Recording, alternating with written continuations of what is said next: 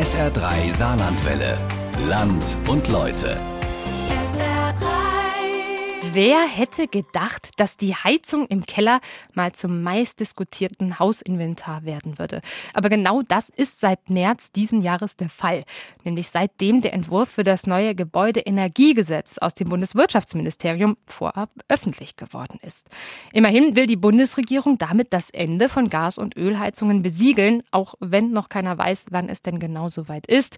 Die Verwirrung und die Aufregung, die sind schon mal perfekt. SA3-Reporterin Eva Lippold hat sich diese Aufregung für ihr Radiofeature genauer angeschaut. Hier ist unser Land und Leute heute Heizungschaos statt Wärmewende, wie ein Gesetzentwurf ein ganzes Land auf den Kopf stellt. Neue Heizungen sollen ab dem kommenden Jahr nur dann Wenn diese Regelungen so umgesetzt werden, ist der Traum vom Eigenheim eigentlich kein Traum mehr, sondern ein Albtraum. Ich glaube, dass wenn wir überleben wollen auf der Erde, dann wird es notwendig sein, äh, mehr in diese Richtung zu gehen und mehr zu machen. Sowohl Mieter als auch Hausbesitzerverbände Es gibt auch keine Alternative dazu. Ne? Das Problem, was wir momentan haben, ist, dass das Wie überhaupt nicht geklärt ist. Die Bundesregierung bringt heute voraussichtlich Heizung. Ein Durcheinander hochziehen, wie immer. Deutschland live und in Farbe. Im März 2022 beschließen die Koalitionspartner, das Heizungsgesetz vorzuziehen.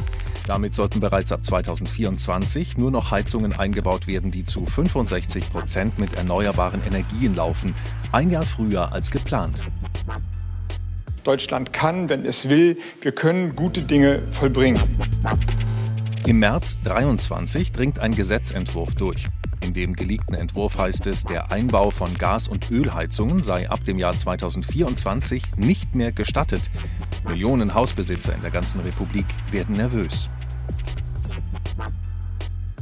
Und das ist die alte Ölheizung, ne? die sogenannte alte Ölheizung. Ne?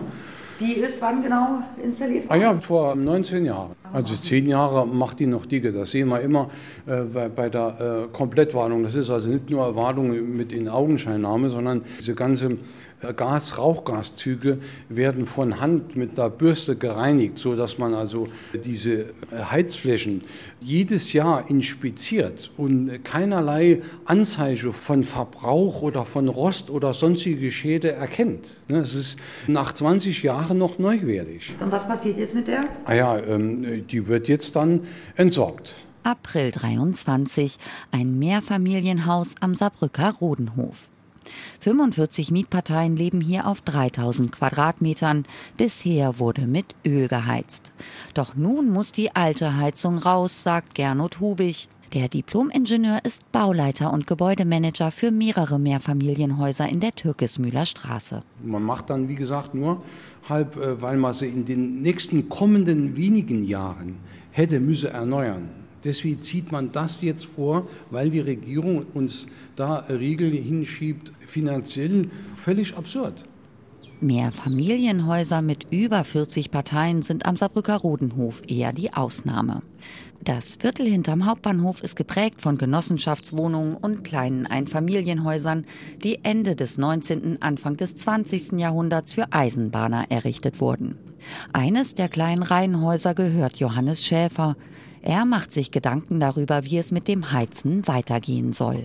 Unsere Gasheizung ist leider schon ziemlich alt und ist tatsächlich die Frage, ob man schon nach neuen regenerativen Techniken Ausschau hält und diese einbaut oder ob man noch mal eine klassische Gasheizung nimmt. Auch seine alte Gasheizung hätte womöglich noch ein paar Jahre ihren Dienst getan. Doch jetzt, im Frühjahr 23, stehen viele Hausbesitzer plötzlich unter Entscheidungsdruck. Ja, es ist eine sehr schwierige Situation, weil es jetzt auf einmal das Zeitfenster sehr, sehr knapp macht. Ne? Also jetzt müssen im Prinzip alle Hausbesitzer, bei denen irgendwie was ansteht in Sachen Heizung, in diesem Jahr entscheiden, was sie machen. Und das führt zu Verunsicherung. Diese Verunsicherung bekommen besonders die Heizungsbauer hautnah zu spüren. Mirko Karkowski, Geschäftsführer der Landesinnung Saarland Sanitär, Heizungs- und Klempnertechnik, berichtet von verzweifelten Hausbesitzern. Eigentlich ist man ja da, um diese Technologie an die Leute zu bringen. Und heute hat gerade ein Mitglied zu mir gesagt, er wäre so ein bisschen Seelentröster. Bei ihm rufen Leute an, die wirklich am Telefon auch weinen und, und sich langsam Sorgen machen, dass sie das alles nicht mal gestemmt kriegen. Und das Das ist sicherlich keine Aufgabe für jemanden, der da ist, um Heizungsanlagen zu installieren. Über leere Auftragsbücher können Heizungsinstallateure nicht klagen, empfinden die unsichere Lage aber alles andere als angenehm. Und Lieferengpässe und steigende Preise machen ihnen das Leben noch zusätzlich schwer. Sie können halt alles, was Sie seit 25 Jahren gewohnt sind, wie gearbeitet wird, können Sie in jeder Beziehung vergessen. Sie müssen anders planen, sie müssen viel weiter planen, sie können nicht mehr reagieren, sie sind nur noch Löcher am Stopfen. Berichtet der Heizungsinstallateur Andreas Riem, der einen Betrieb in Saarbrücken Scheid hat. Also was ich jetzt Anfragen habe, für normale Heizungen zu tauschen, jeder versucht halt jetzt noch dieses Jahr dem Gesetz aus dem Wege zu gehen und seine alte Heizung zu einer neuen umzubauen.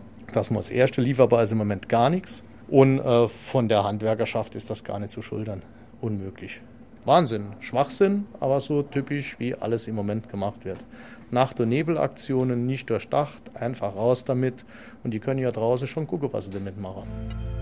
Die Bundesregierung bringt heute voraussichtlich ihre Heizungspläne auf den Weg. April 23.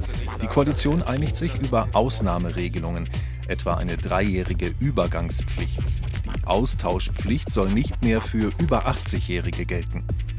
Am 19. April billigt das Bundeskabinett einen entsprechenden Gesetzesentwurf. Anschließend gibt FDP-Chef Christian Lindner eine Protestnote ab gegen den eigenen Beschluss. Das Chaos bei der Wärmewende geht weiter. Der Knall nicht gehört. In Saarbrücken ist Andreas Rehm gelinde gesagt genervt von den Entscheidungen aus Berlin. Es ist der 20. April. Vor ihm auf dem Tisch liegt der frische Kabinettsentwurf der Bundesregierung. Es soll unbürokratisch gemacht werden. Wie sich mal erste Position, zweite, dritte und vierte durch, wer das alles kontrollieren soll und überwachen soll. Wahnsinn. Das Hü und Hort der Bundesregierung in Sachen Heiztechnologie kann er nicht mehr ernst nehmen. Genauso mit der Geschichte, sehr schwere vor drei Jahren, die Pelletsheizungen werden in den Himmel gelobt. Fördermöglichkeiten bis 55 Prozent wunderbar dann auf einmal vor anderthalb Jahr Pelletsheizung, das allerletzte, was es gibt, Feinstaub, totaler Quatsch. Feinstaub ist nicht messbar bei diesen Anlagen, sagt jeder Schornsteinfeger, jeder Industrie. Und jetzt, wo das neue Gesetz rauskommt, lesen Sie schon wieder überall bei den Gebäuden, die ja nicht wärmepumpentechnisch geeignet sind, könnte man ja ruhig auf Pellets umstellen, das wäre dann eine ideale Geschichte. Also da muss man sich wirklich bei der deutschen Regierung an den Kopf greifen. Und man muss wirklich auch überlegen, ob da noch irgendeiner sitzt, der von irgendwas irgendeine Ahnung hat. Verunsicherung der Bevölkerung doch relativ Am groß gleichen Tag in einem kleinen Wohnviertel in Rohrbach. Krisensitzung beim Vorstand der saarländischen Schornsteinfegerinnung. Sieben Schornsteinfeger sitzen um einen großen Tisch herum. Wegen dem Kabinettsbeschluss des GEGs von gestern. Die Schornsteinfeger im Saarland sind besorgt. Eigentlich kümmern sie sich um die Feuerstätten im Saarland. Doch wie lange wird es die noch geben? Kunden und auch unsere Mitgliedsbetriebe sind sehr verunsichert, weil die Wärmepumpe ist nicht das Allheilmittel. Es muss unter Umständen die Heizfläche betrachtet werden, es muss die Hydraulik betrachtet werden, es muss geprüft werden, geht das überhaupt? Also ist dieses Gebäude Wärmepumpen ready? Das ist die große Frage, die sich viele gerade stellen. Auch Bauleiter Gernot Hubig hat das Szenario Wärmepumpe dezidiert prüfen lassen. Für alle drei Mehrfamilienhäuser, die er am Rodenhof betreut. Doch die Rechnung ging nicht auf. Allerdings sind die Kosten aus dem Rahmen gelaufen. Ne? Also das wird sicherlich dreimal zu teuer. Äh, Letztendlich bedeutet das, die Miete steigen. Ne? Das, irgendwo muss die Kosten reinkommen. Auch die Betriebskosten für Mieter wären aus dem Ruder gelaufen, denn je mehr Quadratmeter die Wärmepumpe am Ende bedienen soll, desto ineffizienter wird ihre Wärmeleistung. Vor allen Dingen Mehrfamilienhäuser im Bestand. Sobald sie an, also so wie hier, an, an 40 oder mehr äh, Mieteinheiten kommen, ist die Wärmepumpe erschöpft. Denn für so große Mehrfamilienhäuser am Rodenhof war das Projekt Wärmepumpe von vornherein zum Scheitern verurteilt. Dann heizt sich nur noch mit Strom. Und dann kommen die technischen Probleme, dass der Stromversorger das gar nicht mehr handeln kann. Diese Leistungen, die sie dann brauchen, äh, kriegen sie nicht mehr durchs Netz gedrückt. Das sagt die, die Stadtwerke, nicht ich. Was machen Sie jetzt? Wofür haben Sie sich jetzt entschieden? Wir haben uns jetzt für fossile Brennstoffe entschieden, also Gas und Öl. Auch Johannes Schäfer hätte in seinem Reihenhaus am Rodenhof gerne auf regenerative Energien umgestellt.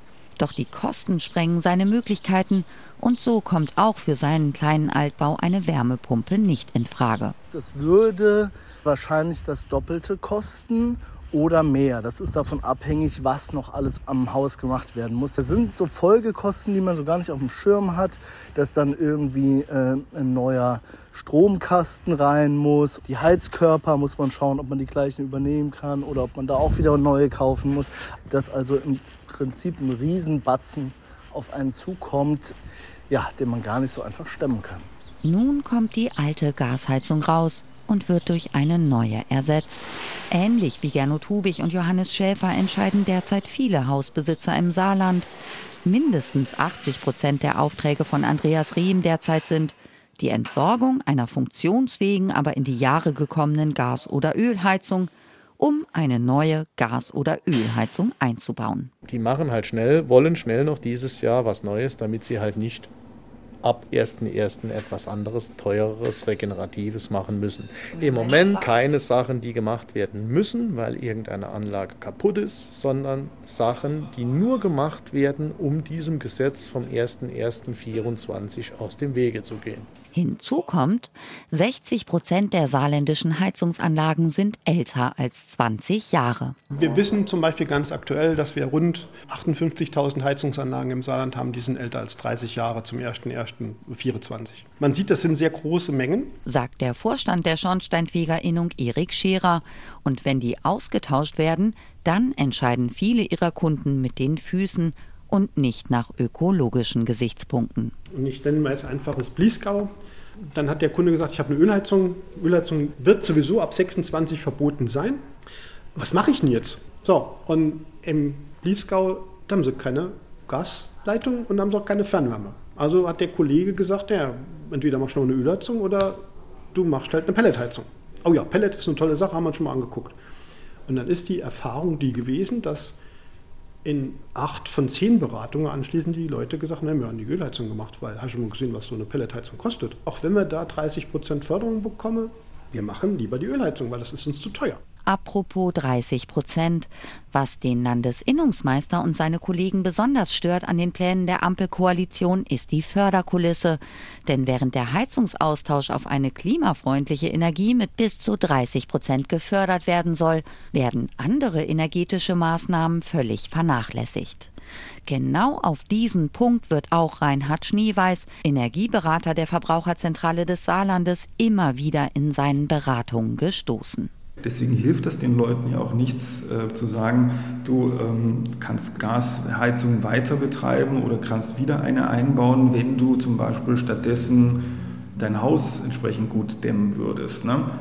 Und damit geraten natürlich alle anderen Maßnahmen zur Energieeinsparung aus dem Fokus. Dass sich die derzeitige Diskussion nur um die Heiztechnologie dreht, hält er für prinzipiell falsch.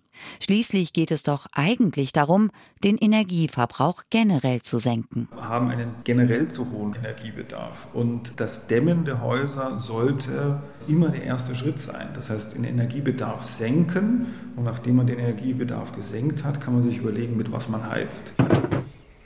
Der Heizungsbauer Andreas Rehm hat viele Kunden, wo die Wärmepumpe wegen der Bausubstanz einfach nicht passt. Für einige seiner Kunden ist sie aber durchaus eine gute Lösung, wie für Jörg Zeiger, der in Saarbrücken-Scheid in einem Einfamilienhaus aus den 90ern lebt. Das ist halt eine relativ große Anlage, die hat 14 kW könnt mit kleineren Maßnahmen wahrscheinlich in der Dämmung oder so auch äh, dann vielleicht das ganze Haus heizen. Das wäre mir eigentlich dann ganz recht. Dann kann man die andere Heizanlage auch stilllegen ne, und könnte es komplett mit der betreiben. Erst vor zwei Wochen ist die neue Wärmepumpe geliefert worden, nach über einem Jahr Wartezeit. Jetzt steht das 170 Kilogramm schwere Gerät im Garten, etwa sechs Meter vom Nachbargrundstück entfernt. Außer einem Durchbruch für die Rohre und einem Fundament waren keine größeren Umbauten nötig. Jörg Zeiger lebt hier allein mit seiner Frau. Bisher haben sie mit Gas geheizt. Unser Haus ist 1997 gebaut. Das ist jetzt nicht ganz Niedrigenergiehausstandard. Wir können also wahrscheinlich nicht ganz ohne Gas heizen. Man braucht also bei uns immer so einen bivalenten Betrieb, dass man ein bisschen Gas vielleicht noch braucht. Das könnte eigentlich auch jeder. Ich habe gelesen, dass es auch bis Gebäude bis 1970 zurückliegend alle in diesem bivalenten Betrieb fahren könnten. Das kann man schon machen. Klar, es kostet natürlich auch ein bisschen was an Geld, das stimmt. Nach Abzug der Fördergelder lagen die Kosten für die Pumpe bei etwa 14.000 Euro. Die alten Heizkörper durften bleiben. Arbeitet die Pumpe nicht effizient, springt automatisch die alte Gasheizung ein. Im Wohnbereich heizt außerdem ein Holzofen mit. Also das ist schon äh, eine Investition, aber ich betrachte es irgendwie als eine Investition in die Zukunft. Und wenn man das Geld hat, finde ich, sollte man es tun. Es ist auf jeden Fall etwas, wo alle zuguten kommt letztendlich. Ne? Doch gerade im Saarland mit seiner niedrigen Einkommensstruktur, einer immer älter werdenden Bevölkerung und vielen Eigenheimbesitzern sind viele nicht finanziell in der Lage, diese Investition in die Zukunft zu leisten. Häuser haben, gerade wenn man durch die Dörfer fährt, einen riesigen Sanierungsstau. Das heißt, da ist nicht investiert worden in den letzten Jahren.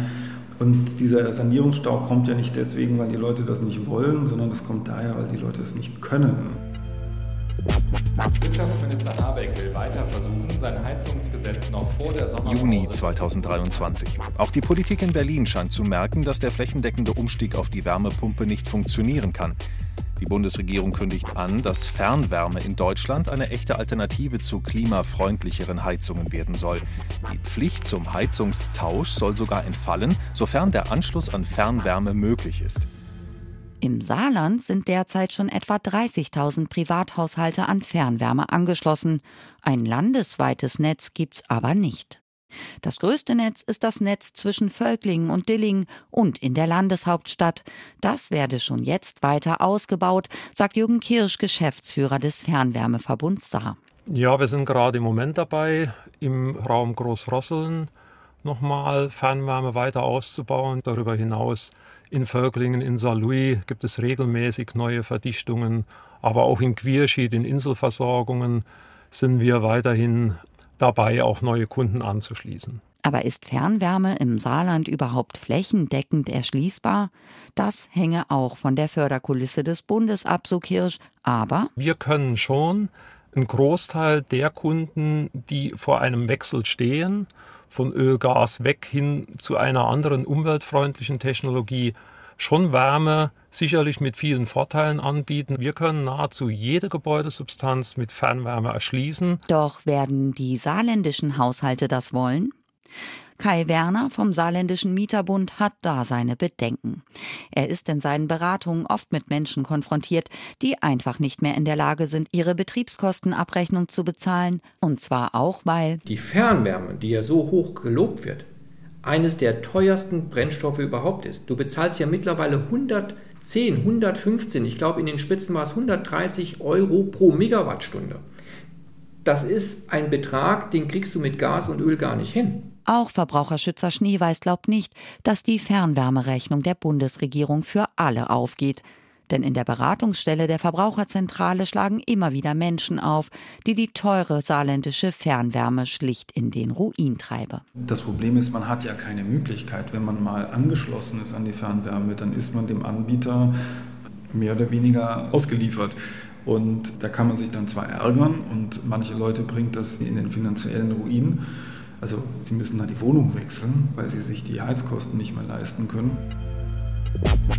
Der Zeitrahmen, um Klimaneutralität zu erreichen. Mitte Juni 23. In Berlin spitzt sich der Streit in der Ampel derweil zu. Die FDP fordert weiter zahlreiche Änderungen und vor allem mehr Technologieoffenheit. Ende Juni kommt dann Bewegung in den Gesetzgebungsprozess. Von der Verweigerungskommunikation ist es zur Ermöglichungskommunikation übergegangen. Am 30.06. legt die Koalition dann ein fast hundertseitiges Papier mit Neuerungen vor.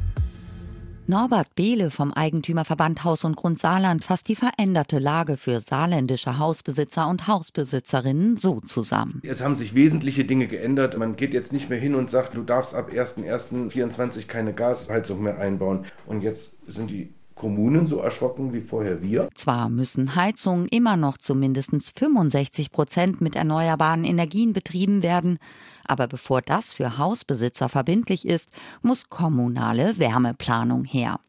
Das heißt, vorher muss geklärt sein, ob Fernwärme als Alternative an einem bestimmten Ort möglich ist oder ob bestehende Gasleitungen auf Wasserstoff umgestellt werden können. Nun sollen die Kommunen bis spätestens 2028 eine kommunale Wärmeplanung vorlegen. Doch kann das im Saarland gelingen? Wadern im Hochwald. In der flächenmäßig drittgrößten Kommune des Saarlandes gibt es aktuell nicht mal ein richtiges Gasnetz. Und von Fernwärme kann man hier nur träumen. Es ist klassisches Ölland, so wie es bei vielen Kommunen im ländlichen Raum der Fall ist. Sagt Bürgermeister Jochen Kuttler. Für die 13 Ortsteile wird man vermutlich keine einheitliche Lösung zur Wärmeplanung finden. Für die Neubauten der Kommune sei die Umstellung vermutlich unproblematisch, so Kuttler. Die meisten seien ohnehin bereits mit einer Wärmepumpe ausgestattet. Schwieriger werde es, eine Lösung für die Eigentümer der vielen Bestandsimmobilien zu finden.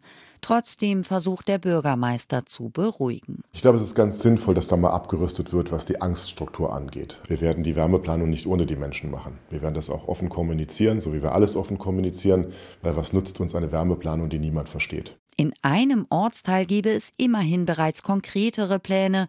Die Energiegenossenschaft in Fürth bei Ottweiler stellt über ihr Blockheizkraftwerk ein Nahwärmenetz zur Verfügung für alle, die mitmachen wollen.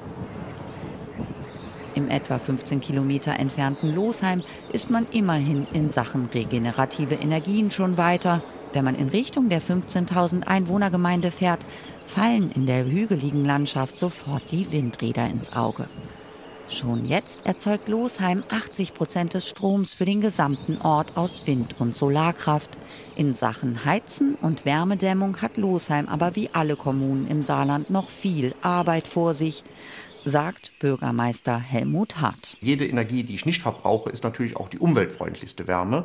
Deswegen wollen wir jetzt alle unsere öffentlichen Gebäude sanieren. Wir haben einige schon saniert und jetzt die großen Hallen und Bürgerhäuser werden jetzt vergeben, sobald das Förderprogramm umgesetzt ist vom Land. Die Wärmeenergie zum Heizen soll in Zukunft aus einer Biogasanlage am Ortsrand kommen.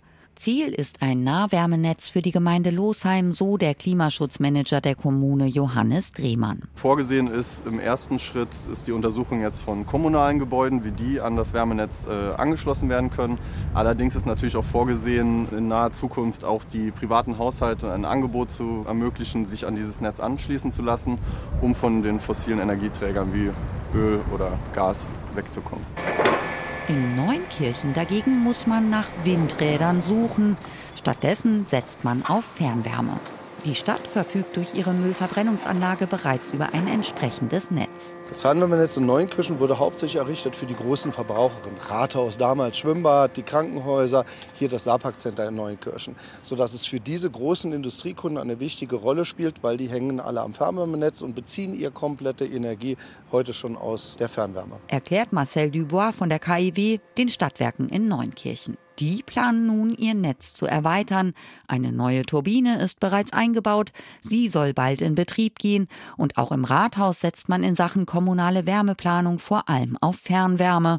Allerdings gibt Oberbürgermeister Jörg Aumann von der SPD zu bedenken. Aber die Fernwärme muss ja natürlich auch irgendwo herkommen. Und dann sind noch viele Fragen offen. Zum Beispiel wird unser Fernwärmenetz vom Abfallheizkraftwerk in Neunkirchen gespeist. Wird dieses Abfallheizkraftwerk zukünftig als regenerative Energie gelten oder eben nicht? Wir wollen auch ausbauen, aber nur dort, wo es auch wirklich Sinn hat. Denn die Fernwärme soll ja eben nicht nur ökologisch sinnvoll sein, sie soll auch für die Menschen bezahlbar bleiben. Neben allen Bedenken, ob Fernwärme überhaupt für den den Bürger bezahlbar ist und bleibt, also eine weitere Frage.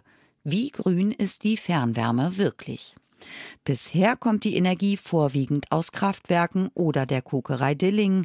Bernhard Wern vom Institut für Zukunftsenergiesysteme in Saarbrücken hält Fernwärme grundsätzlich für eine klimafreundliche Lösung sieht im Saarland aber noch mehr Potenzial. Wir können allerdings auch Abwasser nutzen. Der IVS im Saarland macht da derzeit Projekte und Solarthermie. Leipzig hat es vorgemacht. Leipzig hat riesige Solarthermiefelder in die Fernwärme eingebunden und wir können auch Biomasse dann, wenn es richtig kalt ist, mit Holz und Biogas einbinden. Es gibt also noch viel Potenzial nach oben. Und werde das nicht rechtzeitig genutzt, dann glauben einige, dass die Fernwärmeversorgung für die Zukunft nicht funktionieren kann. Wenn wir uns heute überlegen, wo in zehn Jahren die Energie herkommen soll, die wir über die Fernwärmeschiene dann an die Endverbraucher transportieren. Die beiden Kohlekraftwerke in Völklinge-Fenne wird es nicht mehr geben. Die Kokerei in Dillingen wird es auch nicht mehr geben, spätestens wenn die Stahlerzeugung auf grünen Stahl und Wasserstoff umgestellt wird. Was haben wir denn noch an, an Versorgungsmöglichkeiten für die Fernwärmeschiene Saar?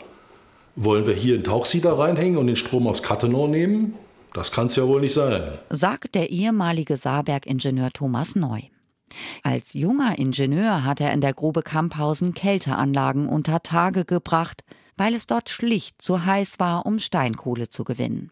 Heute setzt er sich dafür ein, dass die riesige Ressource Grubenwasser im Saarland erkannt und genutzt wird. Stichwort Geothermie. Damals musste die Energie weg, sie störte, sie behinderte. Ich bin vom Saulus zum Paulus geworden. Das ist die Energie, die uns heute interessiert. Das ist die Energieversorgung der Zukunft. Wir haben hier im Saarland eben deutlich heiße Bereiche, die es zu erschließen gilt. In anderen Teilen der Republik, etwa an der Ruhr, hat man das schon längst erkannt. Doch bisher winkt das saarländische Wirtschaftsministerium ab. Für Geothermie sieht man kein Potenzial. In anderen Bereichen ist man weniger ideenlos. Stichwort Wasserstoff. Schon Anfang des Jahres hat der Netzbetreiber Kreos begonnen, seine Gasrohre in St. Ingbert zu modernisieren, damit sie künftig auch Wasserstoff transportieren können. Und ganz aktuell will er eine kilometerlange Wasserstoffleitung von der französischen Grenze nach Dillingen bauen, um die Stahlindustrie dort mit in Frankreich produziertem Wasserstoff zu versorgen. Die Trasse ist sehr wichtig. Einmal, weil sie bereits im Jahr 27, wenn sie kommt, in der Lage ist, bis zu 50.000 Tonnen Wasserstoff pro Jahr hierher zu transportieren, was eine Riesenmenge ist. Und von der Dillinger Hütte wird ja auch eine Riesenmenge benötigt. Und andererseits ist es natürlich ein Puzzlestück in dem großen Puzzle ähm, europäisches Leitungsnetz, was aufgebaut werden muss. Sagt Bettina Hübschen von der Saarländischen Wasserstoffagentur. Doch dass in naher Zukunft auch Privathaushalte flächendeckend mit Wasserstoff versorgt werden, daran glaubt Energieberater Ralf Schmidt von der AGE Solar nicht. Ich glaube, dass der Wasserstoff erstens nicht überall verfügbar sein wird und zweitens auch wahrscheinlich zu teuer ist, um dann auch vielleicht für einfache Wohnhausheizungen dann dort verheizt zu werden. Thomas Heilmann, CDU, will verhindern, dass der Bundestag bereits. Juli 2023. Nach einer eilig anberaumten Anhörung von Sachverständigen im Ausschuss für Klimaschutz und Energie soll das Heizungsgesetz Anfang Juli verabschiedet werden.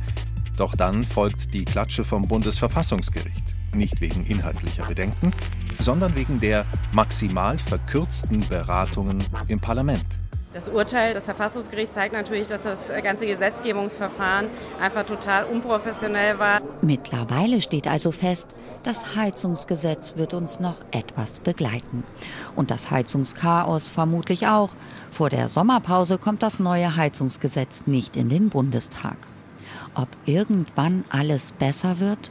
Heizungsbauer Andreas Riem glaubt nicht daran, für die Zukunft sieht er ziemlich schwarz. Ich gehe davon aus, wird jetzt alles schön auf Strom umgestellt und dann wird der Strompreis so reguliert, dass man richtig Geld verdienen.